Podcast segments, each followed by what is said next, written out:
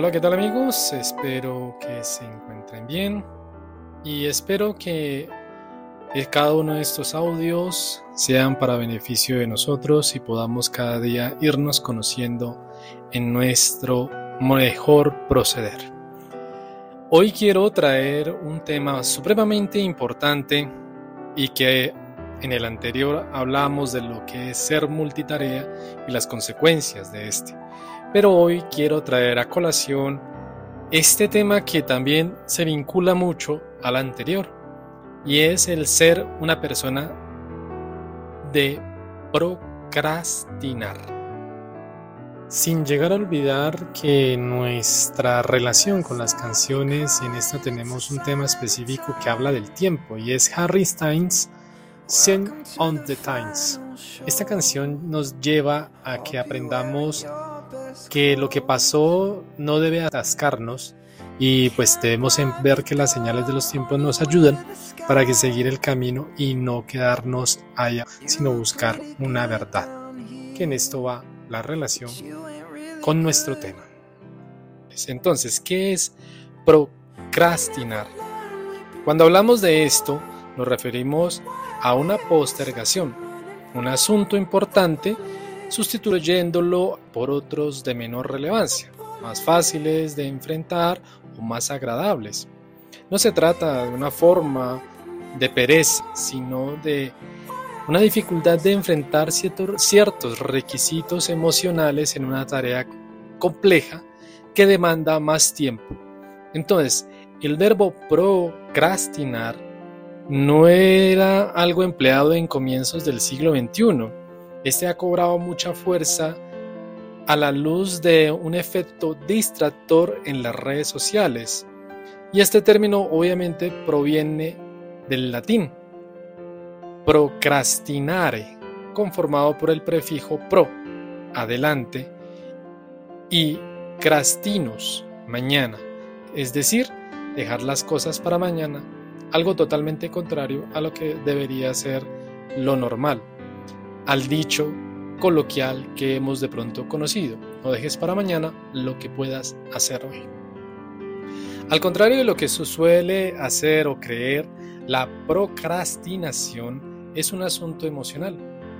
Se trata en sí de un comportamiento distractivo en el cual la persona posterga el instante en que tiene que enfrentar una actividad percibida como dolorosa, incómoda, inquietante, angustiosa, difícil o frustrante, y la cual justifica, el cual justifica hacerlo después en un futuro incierto, idealizado, en el cual depende de las condiciones. Desde la psicología, la procrastinación es un síntoma de problemas más grandes como la depresión, el trastorno, el déficit de atención, la hiperactividad o también como podría ser un rasgo de hiperestimulación a la que de pronto muchos estamos sometidos en esta época contemporánea. Sin embargo, tenemos que tener presente que una cosa es procrastinar y otra procrastinar. La escritura correcta del verbo procrastinar y no procrastinar, es decir, se escribe con las dos eres. A pesar de que resulte complicado, su pronunciación se proviene del latín, como ya lo dijimos, procrastinare. Entonces, ¿cuáles son estos ejemplos de procrastinación? Se puede darse de muchas formas. Por ejemplo, disponer eternamente de preparativos para enfrentar o hacer en el, digamos, servirse una taza de café, el ajustar una silla, en el sacar del empaque algo que has comprado, en el mantenimiento de un computador y así sucesivamente podemos estar prolongando aquella actividad atender tareas menores o poco importantes de la oficina, como enviar un correo, sacarle punta a los lápices, tener inconvenientes nada urgentes y todo esto para llegar a una tarea principal que es más relevante. También está el enfrascarnos en múltiples distracciones. Se empieza con el trabajo importante de manera que se dedique más tiempo y atención porque es prioritario. Por ejemplo, abriendo las ventanas de las redes sociales, iniciando conversaciones y así sucesivamente, etc. ¿Cómo podemos dejar de procrastinar?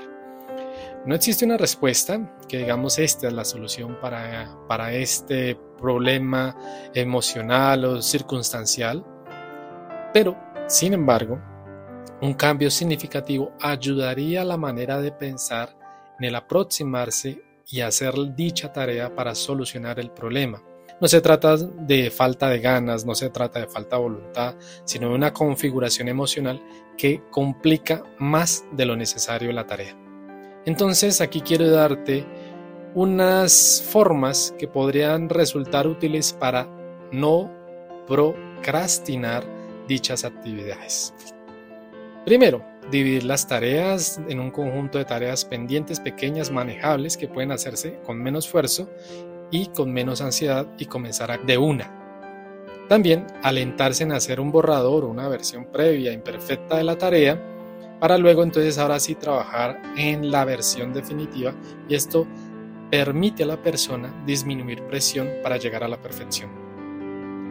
Siguiente, hacer las propias decisiones, los propios deseos, propias necesidades como una forma de restar presión a lo que dirán en la necesidad de validación externa para así poder emprender las tareas y no postergarlas por miedo. Siguiente, construir un entorno de trabajo libre de distracciones gratuitas, dejar el teléfono a un lado, desinstalar los, los juegos en el celular o la computadora, minimizar las interrupciones, cerrar sesiones de redes sociales durante el periodo en el cual necesitamos hacer esta tarea importante y así disminuir la cantidad de distractores en nuestra acción. Otra es en caso de cuando estamos evadiendo la labor importante, no culpabilizarnos ni y añadir frustración y malestar a la experiencia, sino tomarlo con cierto humor y reencauzar nuestra atención de manera positiva.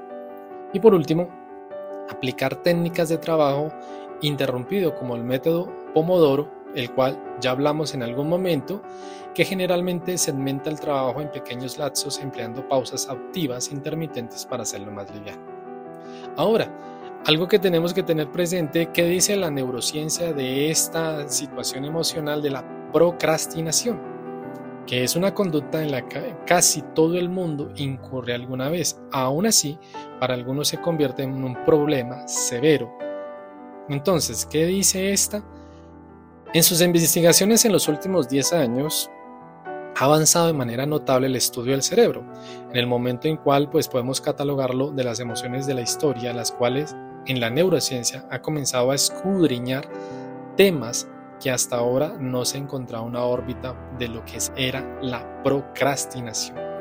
Entonces, la neurociencia dice que ha surgido un importante caudal de datos que permiten de una manera explicar estos procesos que se han llevado a cabo en el cerebro, aparentemente determinar, aunque, como es sabido, las conductas no solo pueden explicarse a partir de procesos fisiológicos, sino que también eh, lo que ha influido en ellas. Una conducta habitual se ha convertido en la procrastinación, pero no en todas las personas. Quizás el mundo nos ha llevado a, tener estas postergaciones indefinidas y las personas en su conducta crónica las vuelven en enormes dificultades para comenzar en ellas centrando neurociencia.